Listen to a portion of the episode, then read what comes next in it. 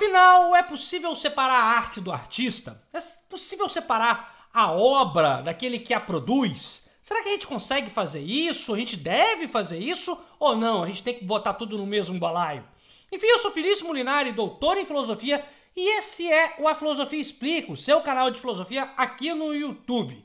E esse tema, assim, eu confesso que eu tenho muita dificuldade. Já vou aqui abrir o coração para você. Eu tenho dificuldade, muitas vezes, de separar as coisas. É, tomo ranço ali se um artista, se um músico, às vezes, tem um posicionamento político, ético. Se um, então, se não, não, é só político, não, né? No tema polarizado, então, nesse, nesse país polarizado, se um artista não tem ali a mesma posição política que a gente, a gente já torce o nariz. Mas não é só posicionamento político, né?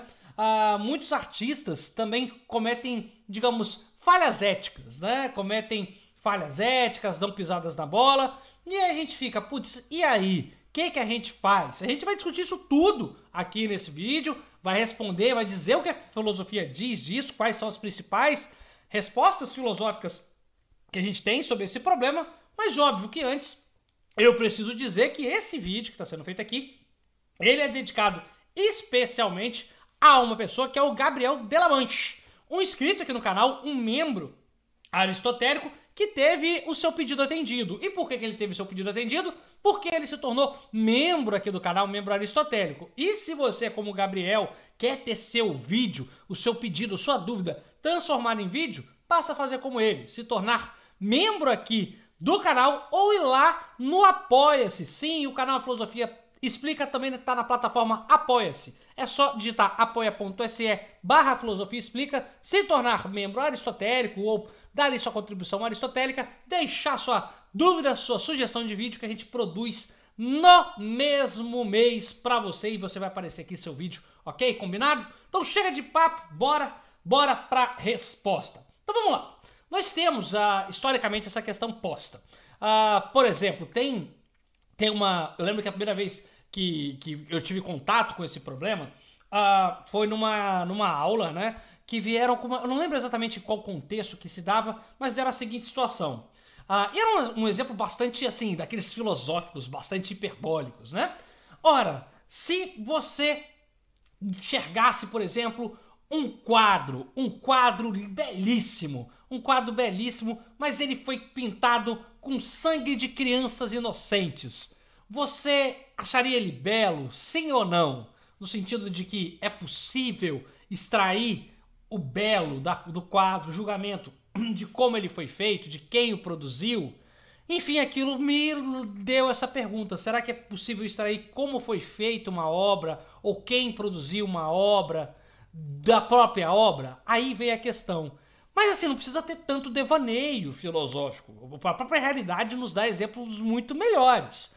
Por exemplo, nós temos uh, exemplos que não são tão polêmicos assim, uh, e nem tão filosóficos. Uh, como, como, por exemplo, o Woody Allen se viu envolto de várias polêmicas recentemente, de acusação de assédio. Roman Polanski, outro cineasta, também se viu. Teve uma recentemente que eu não sabia, que era o. Não era o Salvador Dali. Ah, sim. Uh, o, o Picasso, Pablo Picasso, era um ser bastante misógino, tratava muito mal, assim, mas muito mal as mulheres de sua vida, abusava de forma assim bastante uh, raivosa das mulheres. E aí a gente fica nessa. O Caravaggio também, outro grande pintor, também era bastante raivoso, teve problemas éticos gravíssimos.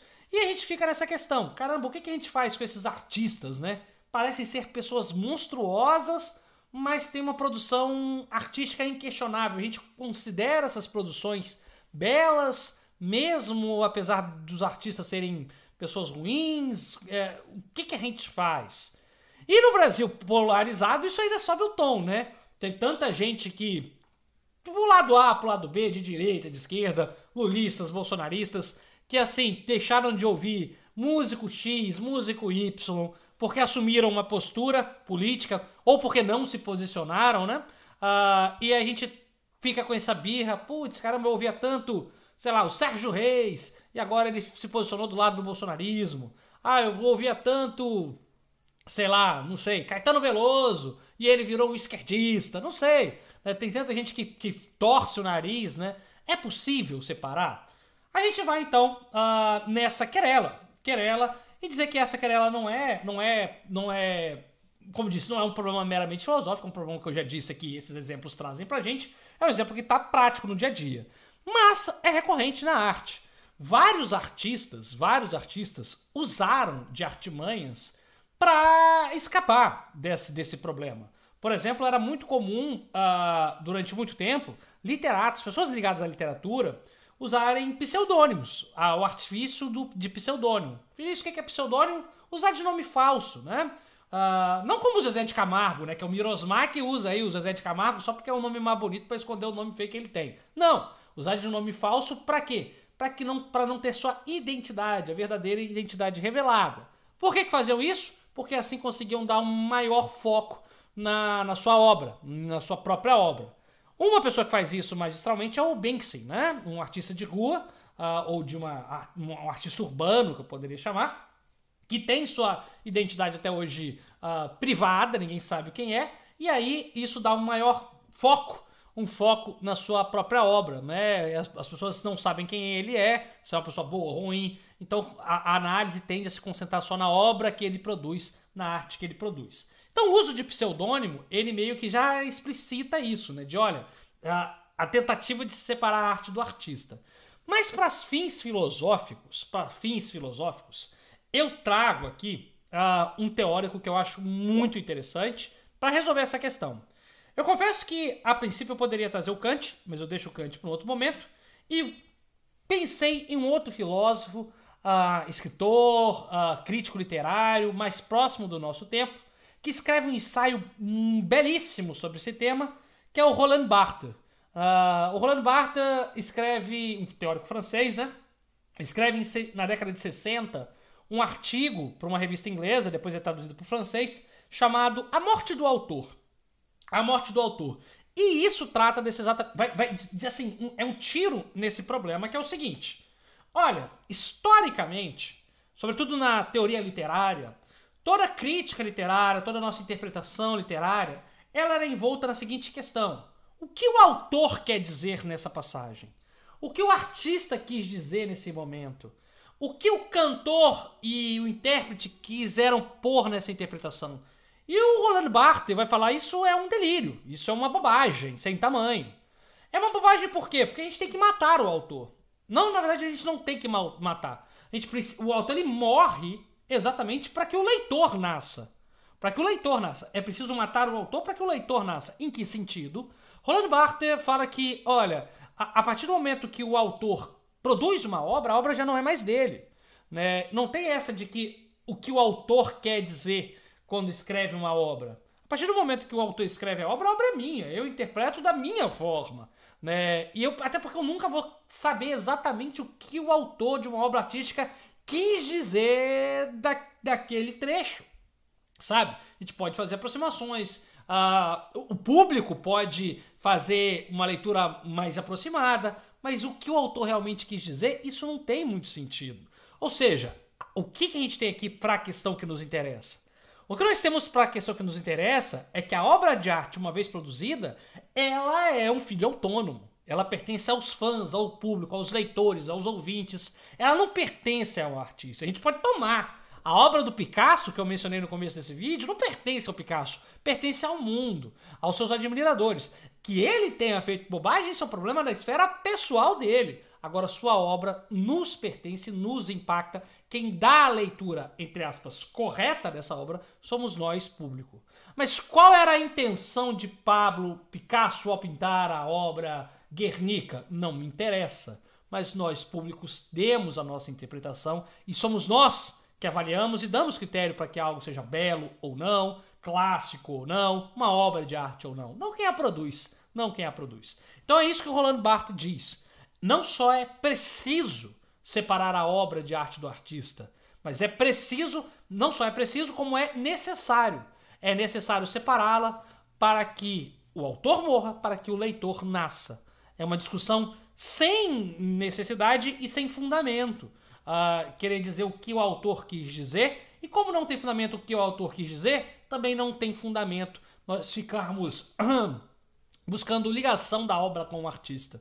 não tem muita, muita ligação. E eu acho que isso é importante para a filosofia também, porque se a gente, aqui dando uma. uma, uma saindo um pouquinho da arte e, e vindo um pouquinho para a filosofia, se a gente for ficar torcendo o nariz para as bolas fora, para as escorregadas que artistas dão, e falar: ah, não vou mais ouvir Sérgio Reis porque ele foi bolsonarista. Não vou mais ouvir Sandra de Sá porque ela foi bolsonarista. Não vou mais ouvir Fulano de Tal por conta disso, por conta daquilo.